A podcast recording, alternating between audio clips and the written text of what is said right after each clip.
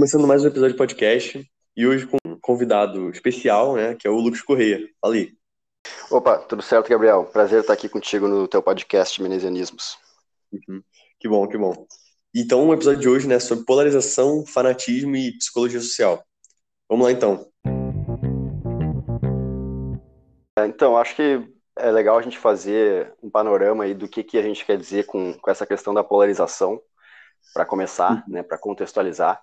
É, nos últimos anos a gente tem visto muito se falar nessa, nessa palavra de polarização, uh, mas eu noto poucas tentativas é, de, de, descrever essa polarização é, com seriedade e com, com uma certa neutralidade, né? No caso, geralmente quando se fala de polarização, muitas vezes é um lado falando que o outro está polarizando, ou o outro falando que um está polarizando. É, uhum. mas não se tem, não, não se parece ter uma tentativa séria de, de entender, de compreender esse fenômeno, né? E, uhum. e eu, eu notei isso ao longo dos, né, dos últimos tempos, e então foi um, se tornou meio que um tema de pesquisa meu, é, principalmente porque a partir de algumas leituras que eu vinha fazendo é, há alguns anos já, é, em especial o conflito de visões do economista e filósofo político americano Thomas Sowell. É, então, assim, em 2020, ano passado, eu comecei a ler mais ainda sobre, sobre aspectos da divisão política, né? Como se explica é, esse fenômeno da divisão política. E, e, fui adicionando alguns autores que tentavam explicar. E um deles é o Jonathan Haidt, que é um psicólogo social uh, americano, que tem um livro chamado A Mente Moralista, é, onde ele tenta justamente explicar, do ponto de vista da psicologia é, social, cognitiva e evolutiva, por que, que as pessoas se dividem né, por questões políticas. É, e então, assim, ele faz um trabalho muito interessante, né? É, e ele mesmo é um cara que leu Thomas Sowell. Então, é, eu percebo muitos, é, muitos paralelos interessantes entre o trabalho dele, né, uh, focado nesses aspectos psicológicos, e o trabalho do Thomas Sowell focado em aspectos da filosofia política. Uhum. Então, acho que, para começar, acho que esse contexto é, é interessante para a gente ter em mente. Uhum. Então, o que exatamente eles falam isso? O que a gente pode trazer de paralelo entre eles e o cenário do Brasil, assim? Que, assim, o que eu vejo mesmo é um é uma polarização bem fanática, sabe? É um lado brigando com o outro e, assim, tudo que o, o, o outro lado faz, o melhor, tudo que um lado faz, o outro lado faz o contrário e fica nessa guerra de narrativa mesmo. Sim. É, então essa essa é um esse é um termo interessante que tu que tu usou que é a guerra de narrativas, né? Uh, por que, que a gente fala em guerra de narrativas, né? Porque, e aí a gente pode pegar alguns aspectos da psicologia que tentam explicar isso, né? Uh, a gente aprende a realidade uh, de uma forma imperfeita, né? A gente não consegue ter uma apreensão perfeita da realidade. Sim. Então, cada um, cada um de nós enxerga é, as coisas, interpreta os eventos uh, a partir de, de um, né, de, das nossas experiências, de uma certa carga de de experiências que a gente já tem, é, e a partir da nossa, é, da nossa composição cognitiva, né, das nossas capacidades cognitivas. É, e, e, nessas capacidades cognitivas, nós temos uma série de vieses, que a gente chama, né, os vieses cognitivos. então, eles servem como atalhos, né? Então, muitas vezes, a gente vai ver a mesma informação, mas vai ter interpretações diferentes. E muitas vezes isso acontece porque a gente está enxergando uma informação e tentando interpretar ela de uma forma que corrobore aquilo que a gente já, já conhece, aquilo que a gente já acredita. Hum, entendi. Então, então é, isso é o que a gente chama de viés de confirmação, né? Uh, então, assim, é, esse viés de confirmação é, é, esse atalho cognitivo que funciona da seguinte maneira: uh, a gente procura informações e enfoca mais informações, a gente dá mais valor a informações que corroboram aquilo que a gente já conhece, aquilo uhum. que é familiar para nós é algo que se confunde muito com a realidade, com a verdade. Então a gente tende a interpretar o que é familiar com verdade, como verdade, o que não necessariamente vai ser o caso, né? Muitas coisas que uhum. para nós são familiares, na verdade, são mentiras. E ao longo da história, uma série de, de teorias eram tomadas como verdade e uh, foi se descobrindo que, na verdade, aquilo ali não era verdade. Aquilo ali era simplesmente a forma como, naquele momento, as pessoas é, conseguiam explicar certos fenômenos. Uhum. É, então, assim, e, e isso não tem lado político. Né? Isso, isso não é algo de esquerda ou de direita, isso é algo da natureza do ser humano, né? das nossas é um, é um problema que está é, internalizado no nosso aparato cognitivo e que, uhum. portanto, não importa se, se tu é de esquerda, se tu é de direita, se, enfim, tu é liberal, tu é socialista, tu é conservador, é, todos nós estamos é, sujeitos a cair nas armadilhas desses vieses cognitivos. E então, assim, é, isso acontece muito. Tem, tem um, um psicólogo é, social também, um psicólogo cognitivo chamado é, Daniel Kahneman, que inclusive é, é, um ganhador de prêmio Nobel, que fez um trabalho muito interessante nessa área é, e na época que foi muito assim é, pioneiro, onde ele tenta explicar de uma maneira mais simples, né, como é que funciona esse nosso aparato. E ele faz uma divisão entre os nossos, uh, no nosso sistema cognitivo, ele faz uma divisão entre o sistema 1 e o sistema 2, que ele chama. O sistema 1 seria o sistema mais intuitivo, mais automático, que a gente usa para processar as informações que a gente recebe, né, para tomar as nossas decisões ao longo do dia. Uh, esse é o sistema que é o nosso sistema padrão, porque uhum. a gente não tem como tomar decisões extremamente racionais para tudo, a gente não tem como tomar decisões extremamente analíticas, analisar é, a minúcia de cada decisão que a gente toma. A gente vai uhum. tomando decisões de uma forma muito mais automática, intuitiva, é, e para isso, então, ele fala que a gente usa esse sistema 1, que é esse sistema que a gente vai tomando decisões de uma forma automática, a gente não fica pensando, né, na maioria das coisas que a gente faz uhum. ao longo do dia, como é que a gente vai se mover para fazer tal coisa, o que, que a gente vai. É, enfim, a maior, maior, parte das decisões que a gente toma são muito mais automáticas do que extremamente sim, analíticas sim. e racionais. E o sistema 2 é. seria esse sistema da racionalidade, da, da, da, da fórmula mais analítica, né, que a gente tem que parar para pensar. Quando a gente vai, por exemplo, estudar matemática, né, estudar lá, física, a gente vai fazer, a gente vai ter que pegar ali e parar, a gente só consegue se concentrar naquilo. Quando a gente precisa fazer uhum. esse tipo de. usar o sistema 2, né, usar esse sistema mais racional, mais analítico, a gente tem que se concentrar muito. Ou seja, toma demais da nossa energia, é, é, a gente exige demais é, da nossa, do nosso sistema, né? Se a gente vai pensar que como se a gente fosse um sistema operacional, sei lá, toda a nossa memória RAM estaria é, concentrada naquele, naquela, naquela única tarefa, né? A gente não consegue concentrar uhum. mais nada, senão a gente não consegue realizar aquela tarefa. Então, uhum. é, então assim, é, é, essa, essa é uma questão muito interessante para a gente entender por que, que a gente é vítima desses vieses, né? Justamente porque a gente não consegue parar para analisar tudo de uma forma extremamente analítica e racional. A gente precisa tomar uhum. decisões mais automatizadas, decisões mais intuitivas, e a gente vai fazer isso para a maior parte da nossa vida.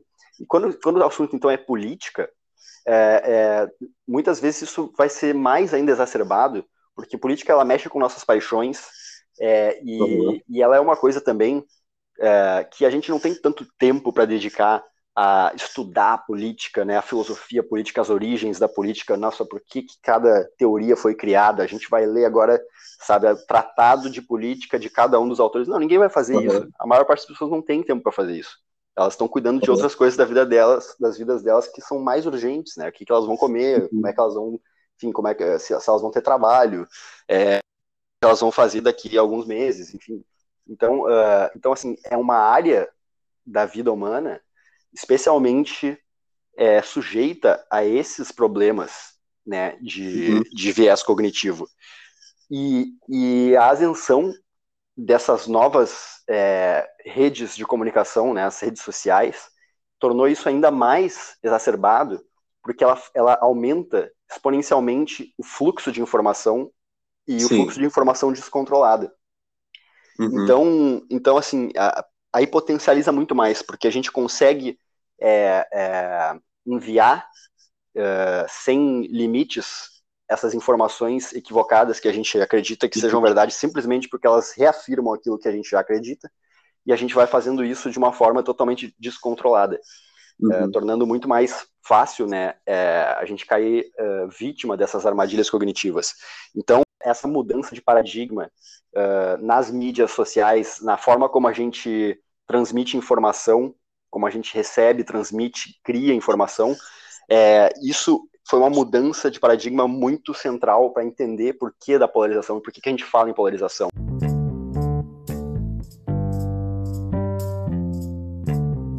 Um dos problemas que, que a gente tem também que, que é, considerar nessa questão do fluxo da informação e da comunicação e de como a gente interpreta as informações é, é a questão de que muitas vezes também é um engano achar que aquelas vozes que estão sendo mais altas, que, que estão, estão mais presentes nesses canais de comunicação ou nas mídias sociais, são as vozes que mais representam a população como um todo.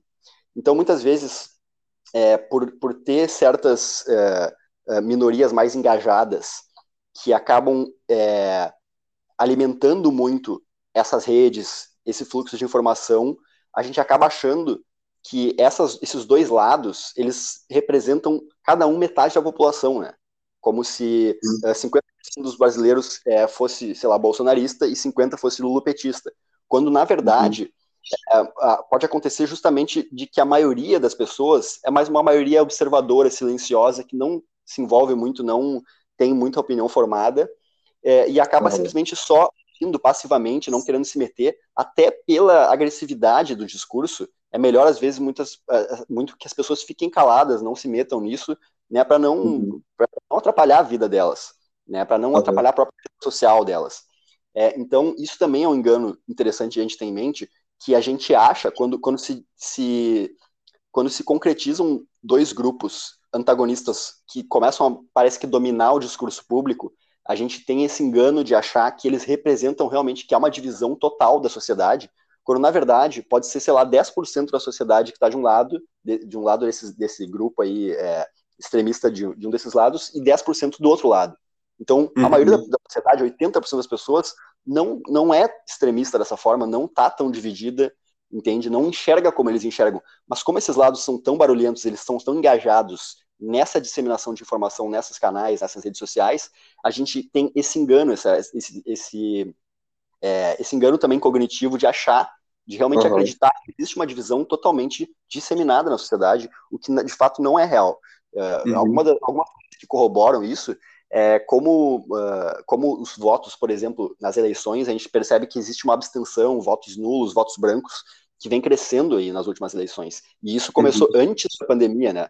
Para quem poderia tentar dizer, não, mas é porque daí com a pandemia menos gente foi, foi às urnas. Não, isso já começou nas, é, em eleições anteriores à pandemia. Então, uhum. então assim, é, é, isso é uma coisa que é importante a gente ter em mente, né? Que uhum. para esses lados, para esses extremos, é bom que a gente ache que não tem outra opção e que a sociedade está totalmente dividida.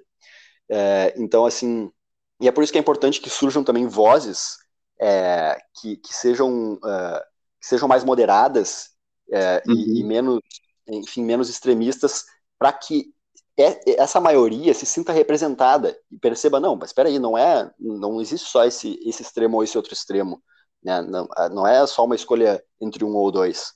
Então, então isso é uma coisa que é importante a gente ter em mente. Sim, sim, sensacional isso que você falou. Ressalta essa última frase sua. Que, mano, fanáticos é melhor que cria essa ilusão de que é, não existe escape, né? Porque é, eu até vi muita, muita coisa disso na internet, tipo, a questão da terceira via, né, das eleições presidenciais, enfim o, é a esquerda falando que, ó, se você. É, a terceira via vai ajudar o Bolsonaro, a terceira via vai ajudar o Bolsonaro. Um monte de charge falando isso. Aí na direita, é um monte de charge, enfim, falando a mesma coisa. Se a terceira via vai ajudar o Lula. E esse fanatismo vai criando esse maniqueísmo, assim, esquerda-direita. E é verdade que quem se fode mesmo é o povo, sabe? A galera que não é fanática. Porque vai ter que sofrer de um dos lados, sabe? Fica nessa guerra barulhenta, enfim. Justamente. É, é, é, curioso quando existe, existe um, um, é, uma, como é que eu posso chamar isso? Existe uma ferramenta teórica que se usa para tentar descrever esse fenômeno de que quando uhum. os fanáticos de dois lados eles vão é, puxando mais a corda, eles, eles parecem que vão se tornando mais parecidos, né? Então existe um ah, fenômeno ah, que a gente chama de teoria da ferradura, né? Sim. Vários autores falaram desse fenômeno de uma forma um pouco diferente, nem todos falando uh, exatamente usando essa questão da ferradura, mas falando que quando, esses extremos eles vão puxando, parece que na verdade eles começam a se assemelhar, porque eles começam a usar os mesmos métodos. Né? Uhum. E, e, e, aí entra isso que tu falou, de que é, às vezes parece que tu pega um discurso que parece que literalmente ele foi copiado de um lado para o outro e só mudou os Sim. termos, ou seja, o que era esquerda tu troca por direita e o que era direita troca por esquerda. Então, Sim. assim, é, é, realmente assim, é, é, impressionante como, como isso é muito claro e como isso também mostra que, na verdade, é, é, é uma mentira quando esses extremos falam que existe uma diferença absoluta entre os dois, quando eles estão querendo usar os mesmos meios. Tem uma frase do Nelson Rodrigues, que é um cara que eu adoro, que ele fala bem isso, né? É, não existe é, diferença entre o fanático de esquerda e o fanático de direita. Uns dirão que existe uma grande diferença, mas na verdade um canalha é exatamente igual a outro canalha, né? E é exatamente isso, tipo, é, apesar de, claro, eles têm raízes diferentes, porque uma de esquerda, outra de direita, é, você vai vendo que vai na teoria da ferradura, né? Quanto mais extremo, mais próximo eles estão, mais, mais parecidos. Por quê? Porque apesar deles terem essas é, bases diferentes, você vai vendo que a ação deles é igual. Eles vão atacar da mesma forma, vão negar qualquer coisa que seja diferente deles da mesma forma, vão usar, enfim, aí você falou, vão só pegar o mesmo discurso, o mesmo texto e mudar a esquerda, a direita por, por direita esquerda, e vai ter, você vai ter o mesmo tático, é, violento e até ignorante, né, atacando você da mesma forma, dos dois lados. Justamente, é, é isso é porque quando a gente fala em fanático, em fanatismo, é, o que importa mais não é a ideologia desse fanático. O que importa uhum. mais é a forma, é o método que essas uhum. pessoas utilizam. Então, é, é, o fanático ele é caracterizado muito mais por esse método, por essa forma, né, por essa maneira de ser, por essa, esse dogmatismo, esse radicalismo, essa agressividade. Isso é o mais importante para o fanático do que qualquer tipo de ideologia. Tanto que muitas Entendo. vezes eles, eles acabam se contradizendo, né? Uh, acabam fazendo coisas parecidas com quem estava, com quem está do outro lado, com quem eles dizem uhum. que são contrários. Várias é, vezes. Então assim, é, então assim, é, a ideologia no fim das contas não é o que mais importa. O que mais importa uhum. é, é, é, esse comportamento fanático, né? Uhum. E essa, esse, essa identificação com um grupo de fanáticos, isso, isso dá um, um significado para a vida dessas pessoas, né? Aquilo ali sim, se torna sim. basicamente a vida delas e, e, e, existe todos esses sentimentos de, de, lealdade àquele grupo, né? De tu não poder, é, de forma alguma, é, contrariar o grupo, né? De não poder, não, não poder ser um traíra. Então não importa muito para onde o grupo está indo em termos ideológicos, o que importa é que eles se mantenham juntos e que eles aumentem a sua, é, a, o seu controle, o seu domínio social, uhum. né? Uhum. Eu só queria fazer uma ressalva, que assim, é, a gente acaba falando, né, pelo, pela casualidade, de extremismo e radicalismo. Mas eu acho que tem uma grande diferença entre radical e extremista é, com fanático, né? Porque radical em várias minhas ideias, sabe? E posso ser extremista também em algumas.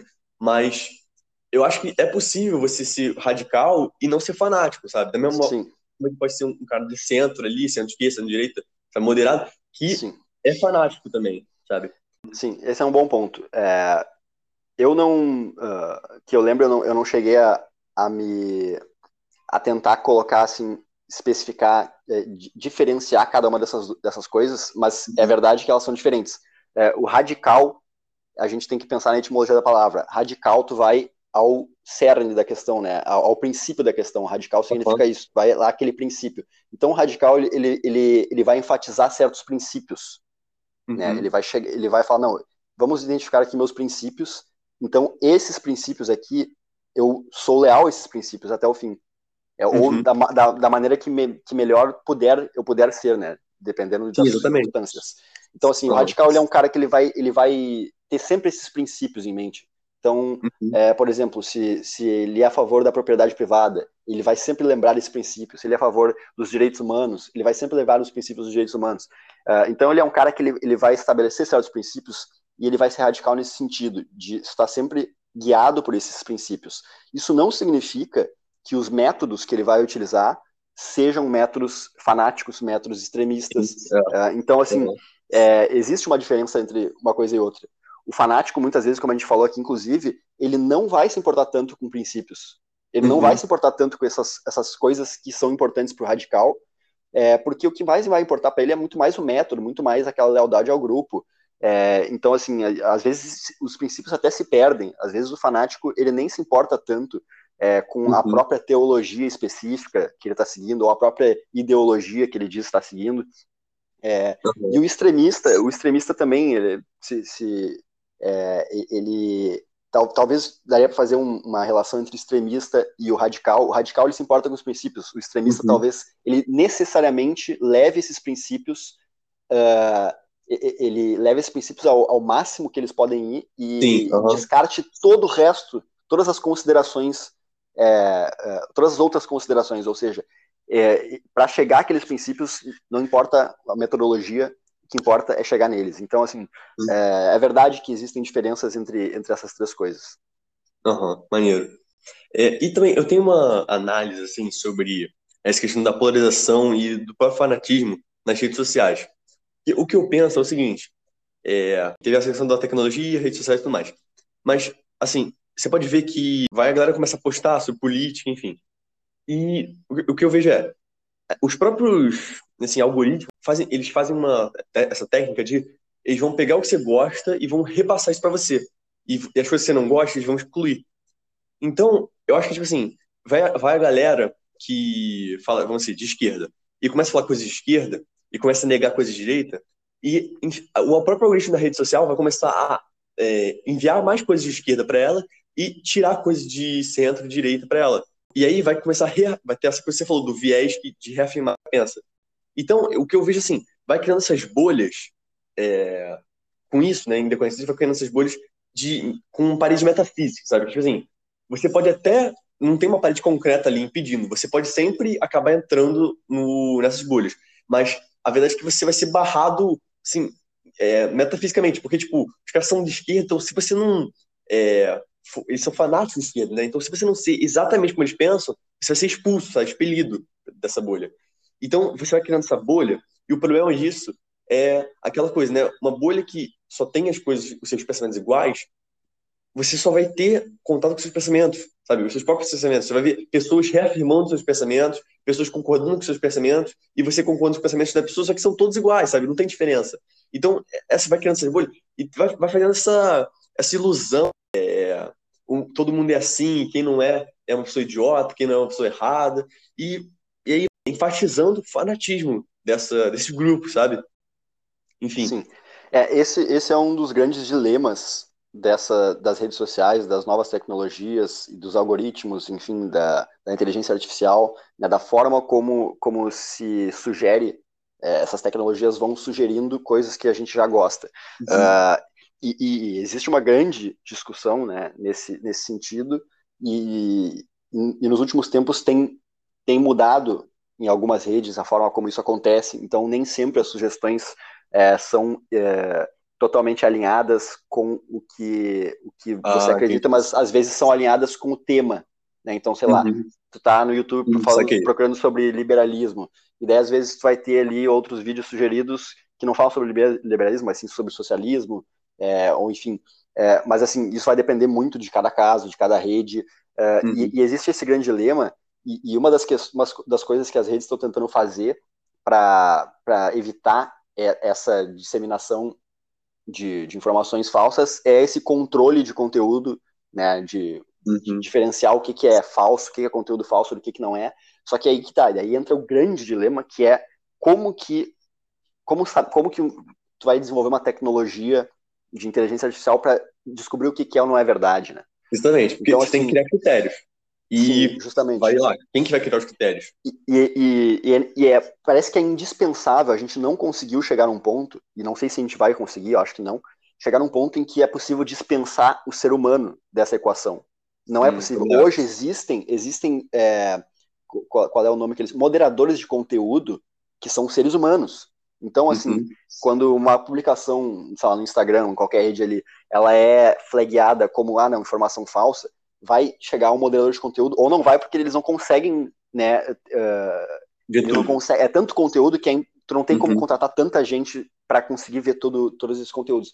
Mas, enfim, Sim. então, assim, tem todo esse grande problema que a gente não consegue dispensar uh, o fator humano dessa equação, e mesmo com o fator humano, o fator humano não significa que a gente chegue na resposta. O problema uhum. da verdade é um problema filosófico é, que, que, existe desde que o ser humano pensa, né? Então, assim, uhum. assim, é, não, não é simples, não é um ser humano, não é um moderador de rede social que vai saber dizer o que é verdade e o que não é verdade. Então, existe uhum. esse grande problema. Mas é claro que é, existe certos cortes que é possível fazer, existem certas informações, certos conteúdos que é possível simplesmente, não, isso aqui é absolutamente, não pode estar aqui na, na, na rede, né? Uh, enfim, até conteúdos assim de violência e, e de, enfim, de, que, que realmente é, configuram crimes. Uh. Mas então, mas, mas esse é um grande problema do ponto de vista tecnológico, né, do ponto de vista é, dessas empresas, de como, como fazer isso. E aí há uma grande discussão, né? Existem muitas, é, é, é muitas reclamações de como vários conteúdos acabam sendo, é, sendo censurados, não por estarem é, disseminando nenhum tipo de informação falsa, mas simplesmente por estarem opinando sobre questões a partir de um ponto de vista que muita Sim. gente considera errado, e daí vão lá e, e, e acabam é, é, derrubando aquele perfil, né, a partir dessas ferramentas de, de, de flag, enfim. Então, assim, essa é uma, é essa é uma grande discussão né, do nosso tempo, é, e é uma coisa que, francamente, eu não sei, assim, como que vai ser resolvida, mas que é, é uma grande discussão. O problema é real, tem muita gente que Uhum. Uh, não acha que o problema é real, eu, eu, eu, eu, discordo, eu acho que é um problema real, não é, não é algo simples. Uh, agora, a, as formas como eles, eles, esse problema tem sido resolvido por, por empresas também são problemáticas, também é necessário que a gente tenha consciência disso, que, que converse sobre isso. É, mas é um grande problema, e, e não, e, e, é um grande problema, porque ele não é um problema nosso, do nosso tempo, ele é um problema, como eu falei, que é um problema que acompanha o ser humano desde sempre, sempre vai acompanhar, que é o problema de saber o que é ou não é verdade. E uhum. que direito a gente tem, ou uma empresa tem, ou enfim, de estabelecer o que, que é ou não é verdade, né? De controlar o que não é um, ou não é um, o que é ou não é um discurso permitido, o que é ou não é verdade, enfim. É, uhum. Esse é um dos grandes problemas do nosso tempo e não há é, respostas fáceis. Quando, quando a gente fala sobre uhum. isso, quando a gente vê é, influenciadores e de um lado ou de outro aí querendo dizer não é assim ou é assado, tem que ser assim, não tem que ser assado. Eu tenho a resposta é, para isso. Não, ninguém tem a resposta para isso. Esse é um grande problema é, da sociedade contemporânea.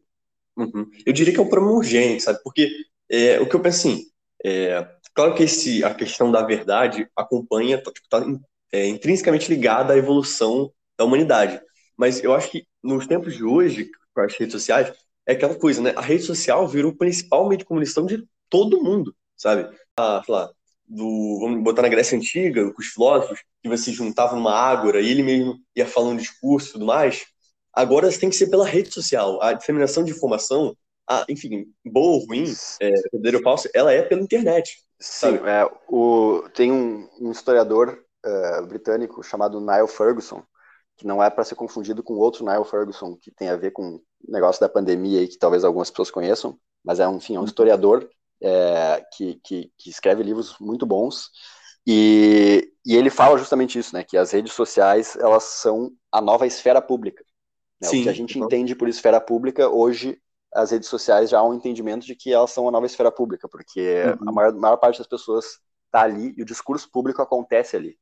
É, e, e, muitas das é, muitas das coisas que a gente tinha como esfera pública antes, na verdade, são informadas já pela, pelas redes sociais, pelos uhum. discursos uhum. que, que, que, estão nas redes sociais. Então, esse também é um grande problema do ponto de vista é, regulatório, até do ponto de vista né, de, de, de, como entender isso a partir uhum. é, é, das leis, do direito, enfim. É, e, e, é uma, uma, discussão que tem, tem acontecido lá nos Estados Unidos, né? É, tem, foi, foi levada para o Congresso, coisa e tal. Então, assim, esse, esse também é uma questão que a gente vai ter que ter em mente, né? Que hoje a, as redes sociais são esfera pública. Uhum. É, porque, e vai nessa, né, cara? Que, é, tipo, se você não tá na rede social, se você é privado da rede social, você está basicamente sendo privado de poder em participar tanto da ouvir a opinião ali, mas também de dar a sua opinião. E é muito problemático isso, sabe? Porque não adianta, você não vai conseguir ir agora, sair, sair da sua casa e começar, sabe, montar um palanque e começar a falar, sabe? Tem que ser pela rede social.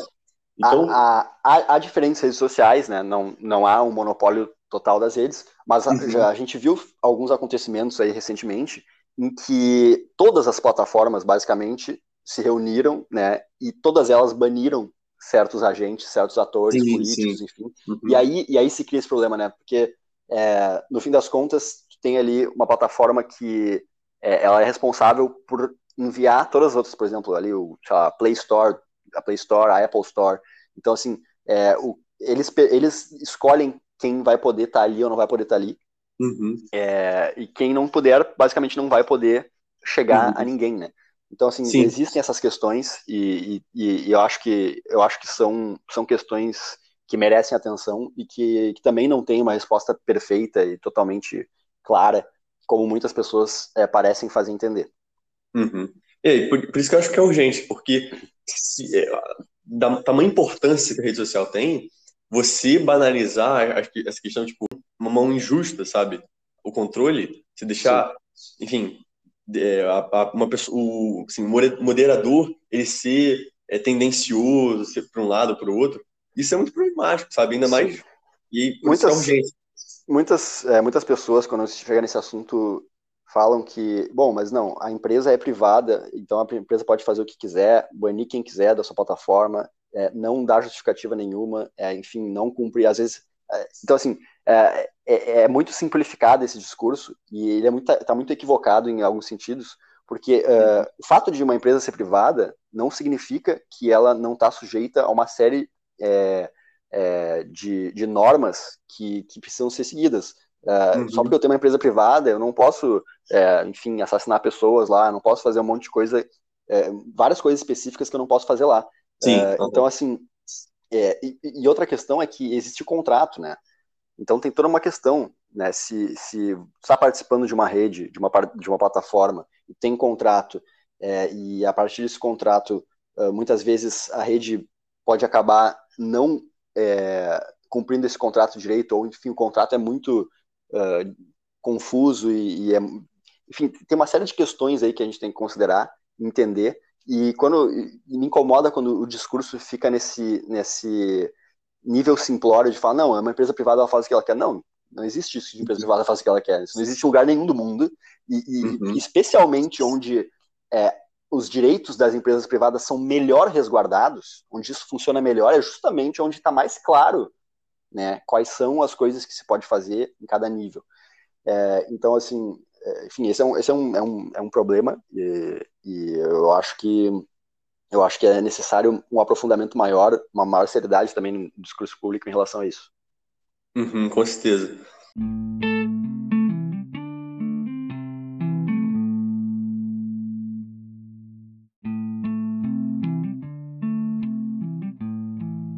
É, e eu queria fazer uma pergunta para você, né, saindo um pouco do tema, é, que é o seguinte, e aí eu vou apresentar minha tese, né, que é assim, ideologias são de fato importantes?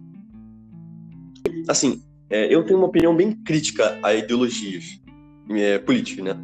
Porque o que eu penso é o seguinte, é, com base nas minhas experiências, minhas análises, enfim, é, eu vi que eu acho que a ideologia ela acaba sendo muito alienadora, sabe? E, e acaba fanatizando as pessoas, porque é, você vê lá um conjunto de ideias pré-prontas, sabe? Todas já um pensamento a respeito de tudo, sabe? Propriedade, tipo assim, você entra numa ideologia, tem lá, propriedade privada, é opinião. É, enfim, economia, opinião. É, melhor governo, opinião, sabe? Você já tem essas opiniões pré-prontas e você e você vai, vai fazer essa bolha, tipo, você vai ter a sua ideologia com todas as ideias já programadas, se, é, ela acaba tirando seu sentido, sabe? E eu acho que, inclusive, você, você postou no. Porque eu, eu acho que eu repostei um, um post seu que, é, que você estava citando os pensadores, e é, um deles falava: é, se você toma. Você tem uma opinião, se você é, faz um discurso com base, é, pensando se você, é, se você é de esquerda ou de direita, você não passa de idiota, sabe? Então, eu acho que acaba. Enfim, tem todas essas questões. E também elas rotulam, sabe? Você. É, você pega aquela pessoa. Tipo, ela, o que eu quero dizer é, ela mata a individualidade da pessoa. Porque ela vai acabar massificando, sabe? Tipo, então se eu falo que o cara X é de esquerda, falar, pô, é, ah, então ele é de esquerda, então ele é a favor do aborto, ele é a favor da maconha, ele é contra, sei lá, enfim, propriedade privada, enfim, sabe? E, e acaba rotulando. E você massifica um conjunto de pessoas só que, e você tira a individualidade delas. Você, porque cada pessoa, cara, ela é, é um ser humano, sabe? Ele tem a sua própria individualidade, tem a sua singularidade, as suas próprias experiências, enfim, sabe? Então, você, a ideologia acaba reduzindo muito o ser humano. E, sabe, eu acho que, enfim, um, um contraponto disso seria a filosofia individual. eu acho que é muito mais proveitoso para uma sociedade você enaltecer as filosofias individuais. Porque a filosofia individual, ela pega a sua opinião e ah, é, tem como, é, assim, ela tem os traços da sua singularidade, da sua experiência. E dessa forma, para a filosofia individual, acho que você tem, enfim, se acaba produz mais um debate, sabe? Eu acho que é mais proveitoso para uma sociedade, enfim, que está num cenário tão distópico quanto o nosso, sabe? Assim, a gente está, enfim, cada um gritando, um lado gritando contra o outro, ameaçando guerra contra o outro e, sabe, as pessoas no meio acabam tendo que decidir se é a esquerda ou se é a direita, sabe? Se, senão você está nos dois lados. Sim. Aí o que você acha disso? Tem muitas questões aí, né? Bom, é só, só o tema da ideologia já daria um podcast e, e, e, teria que ser resumido ainda, né, o tema. Uhum. É, e também tu, tu fez essa, essa, contraposição com a filosofia individual, também daí a gente tem, teria que falar de várias coisas, porque filosofia e ideologia não são a mesma coisa, né? Então, só o fato de, de só a filosofia em si, ela já é uma coisa muito diferente. Então, é, uhum. tu se guiar mais pela filosofia do que pela ideologia, já existe um grande ganho aí, né? Mas uhum. vamos, vamos tentar falar um pouco sobre isso. Uh, e aí é legal também falar um pouco sobre as visões que, de que fala o Thomas Sowell. É, as ideologias elas funcionam como uma forma, meio que como uma lente, né, que filtra a realidade para a gente, para que a gente interprete ela. Então a gente está a gente tá vendo certos eventos, certos fatos, certas realidades, e quando a gente tem é, um arcabouço ideológico que a gente compreende minimamente, ele nos ajuda a interpretar esses, esses fatos. Por que, que existem pobres e por que, que existem ricos? né? Como que, que acontece é, é, essa dinâmica na sociedade? Se a gente tem uma, uma ideologia marxista, a gente tem uma forma de interpretar isso na sociedade. Se ela está de acordo com a realidade empírica dos fatos ou não, é outra questão. Agora, nós temos um, um, uma forma, um arcabouço é, intelectual para interpretar essas informações. Agora, se a gente tem uma outra ideologia como uma ideologia liberal, a gente vai ter uma outra forma de interpretar esses, esses fatos e entender essa dinâmica de como funciona, por que, que existem pobres, por que, que existem ricos, né, por que, que o ser humano age de tal forma, por que, que os poderes é, estão estabelecidos de certa forma nessa sociedade ou naquela. Então, assim, uhum. as ideologias elas nos ajudam a interpretar a realidade social. Uhum. É, só que, como qualquer ideologia, todas as ideologias elas são limitadas, porque elas são uma lente que tem esse certo, uh, essa certa estrutura de explicação, né? ela parte de, certa, de certo entendimento e ela vai explicar de, de certa forma. Só que é, é, ela não é capaz de, de, de acessar é, inteiramente, acessar plenamente a realidade e explicar a realidade na uhum. sua plenitude. Da mesma forma que nós, como seres humanos, não conseguimos acessar é, diretamente essa realidade. Então, é, é, é, é, muito complicado, é muito complexa essa, essa questão, porque a gente não tem como uh, pre, uh, prescindir dessas lentes, como a ideologia, como a religião, como as visões de mundo, né? Então, assim, nós sempre vamos usar algum tipo de, de lente, seja ela uma ideologia, seja ela uma visão de mundo, seja ela uma, é, uma religião, é, a gente sempre usa, ou seja ela algo que não é necessariamente tão bem estruturado, né? Então a gente sempre usa esses, esses, essas estruturas para conseguir interpretar a realidade. A ideologia é uma dessas estruturas e como qualquer uhum. outra delas, ela não é capaz de a realidade. Então quando a gente se limita a uma única ideologia, a gente acaba não conseguindo ter acesso a várias outras formas de, de compreender, de interpretar aquela realidade e de comparar. Poxa, mas qual será que está explicando melhor tal fenômeno social? Porque às vezes uma ideologia explica melhor um fenômeno social e a outra explica melhor outro. Então, assim, uhum. é, é, a gente tem que ter isso em mente quando a gente pensa em ideologia, quando a gente pensa em visões de mundo é, e, e, quando a gente pensa no próprio ser humano, né? Então, é, eu acho que, que, que e levando para esse lado que tu falou, bom, mas daí a pessoa ela acaba, muitas pessoas elas acabam se tornando escravas dessas ideologias, né? Porque uhum. elas, elas, elas descobrem uma lente, essa lente aqui tá muito bom de usar essa lente, porque essa lente aqui ela tá explicando tudo. Né? Uhum. É, diz, é, pretende a ideologia que, que a partir dela tu consegue explicar tudo. Então, assim, por exemplo, o marxismo é uma, é uma ideologia clássica que a gente pode considerar aqui, que basicamente existe, existe teoria marxista para explicar todos os âmbitos da, da, realidade social. É impressionante. Então, uhum. assim, é, tu, tu, pega uma ideologia e tu, a partir daquela lente tu começa a explicar toda a sociedade. Então, tu sempre tem uma explicação. Então, então assim, É, e, e essa, essa é a grande armadilha, né? Porque uhum. quando tu chega nesse extremo, a ideologia basicamente ela acaba se transformando em um mecanismo de defesa contra a informação. É, tem uma frase que eu estava procurando que eu acho que é interessante a gente pensar, que o Thomas Sowell cita um outro autor francês chamado Jean-François Revel, é, que tem um livro chamado The Flight from Truth, que, que é muito interessante que ele cita, e ele fala o seguinte, o Jean-François Revel, que a ideologia é um instrumento de poder, um mecanismo de defesa contra a informação, um pretexto para evitar os obstáculos morais ao fazer ou aprovar o mal com uma consciência limpa. E, finalmente, um modo de, de, eliminar o critério da experiência, ou seja, de eliminar completamente ou postergar indefinidamente o critério pragmático de sucesso e fracasso.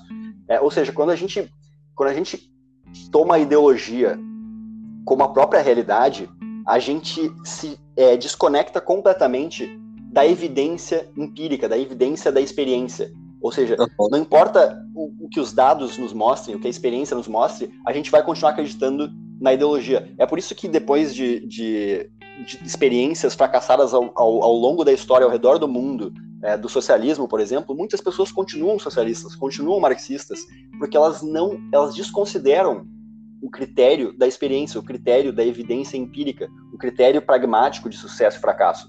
O que importa para elas é, é, só a ideologia. A ideologia se torna a realidade para essas pessoas. Uhum. Então, é, é, essa é a grande armadilha da ideologia, né?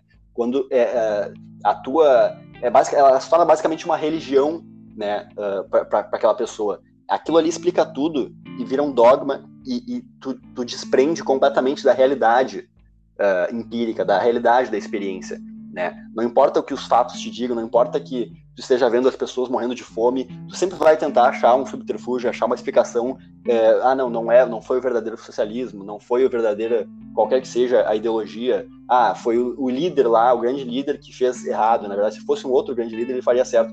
Então, assim, essa é a grande armadilha da ideologia, né? Quando tu uhum. a, não o fato de tu, de tu conseguir usar certas ideologias para interpretar e para entender o mundo, é, mas o fato de tu simplesmente se tornar um escravo completo de uma ideologia. E tu passar a ver, enxergar a ideologia como a realidade.